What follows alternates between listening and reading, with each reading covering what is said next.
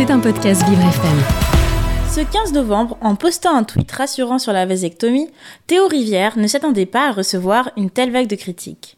Pourtant, il ne faisait que conseiller aux personnes ayant un pénis et ne désirant plus d'avoir d'enfants d'avoir recours à ce mode de contraception. Ces critiques témoignent surtout d'un regard négatif sur la contraception masculine. La vasectomie n'a été autorisée qu'en 2000, car jusque-là, on pensait que c'était une atteinte à l'intégrité physique. La contraception est souvent une charge attribuée aux femmes dans les couples.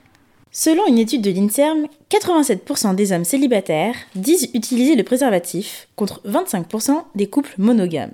Les hommes ont donc tendance à déléguer la contraception à la femme. Un héritage de la loi 1967 qui a autorisé la diffusion de la contraception. Une diffusion qui rime avec féminisation, car les méthodes se sont multipliées à l'intention des femmes, implants, stérilets, pilules. Pourtant, il existe de nombreuses contraceptions masculines. La vasectomie, qui consiste à ligaturer les canaux transportant les spermatozoïdes, est la plus abrasive de toutes ces méthodes. La contraception thermique consiste à réchauffer les testicules dans un slip afin d'arrêter la production de spermatozoïdes. Cette méthode n'est pas la plus fiable car il faut porter le slip pendant 15 heures par jour durant 2 ou 3 mois avant d'avoir des effets. Une pilule est à l'essai outre-Atlantique et les premiers essais sont concluants. Chez des souris, elle est efficace à 99% et n'aurait aucun effet secondaire.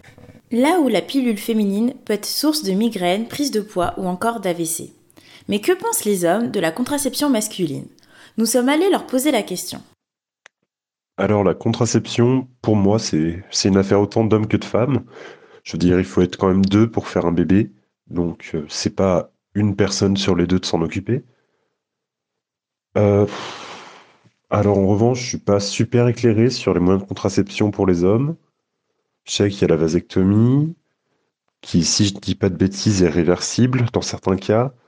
Il y a aussi une sorte d'anneau qu'on met autour du sexe pour éviter la création de spermatozoïdes mais j'en connais pas bien d'autres. Mais bon, en général, les gens avec des pénis, quand on parle de faire quoi que ce soit à leur sexe, ça leur plaît pas trop. Donc euh, je peux imaginer que ce youtubeur euh, a reçu une vague de haine quand il a parlé de la vasectomie, parce que c'est un sujet qui fait quand même très peur pour les hommes. Ça atteint leur virilité, euh, leur masculinité, et ça plaît pas.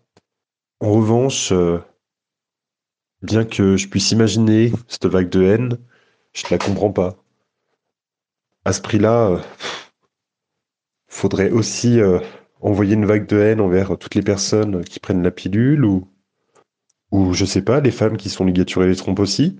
Je trouve ça débile sur principe. Chacun est libre de faire ce qu'il veut euh, de son corps. Donc, la vasectomie, pourquoi pas? En parler, bah justement, c'est bien parce que bon, c'est quand même pas un truc dont on parle souvent, justement parce que c'est un peu tabou toucher au sexe des hommes. Donc euh, oui, je pense que c'était une bonne initiative de sa part de partager son expérience, parce que comme je l'ai dit, c'est quelque chose dont on ne parle pas, donc on ne sait rien dessus, donc quelqu'un qui l'a fait, ça peut apporter quand même beaucoup d'informations. Mais bon, peut-être que la société est juste pas prête à accepter que les hommes aussi doivent se bouger un petit peu pour la contraception. C'était un podcast Vivre FM. Si vous avez apprécié ce programme, n'hésitez pas à vous abonner.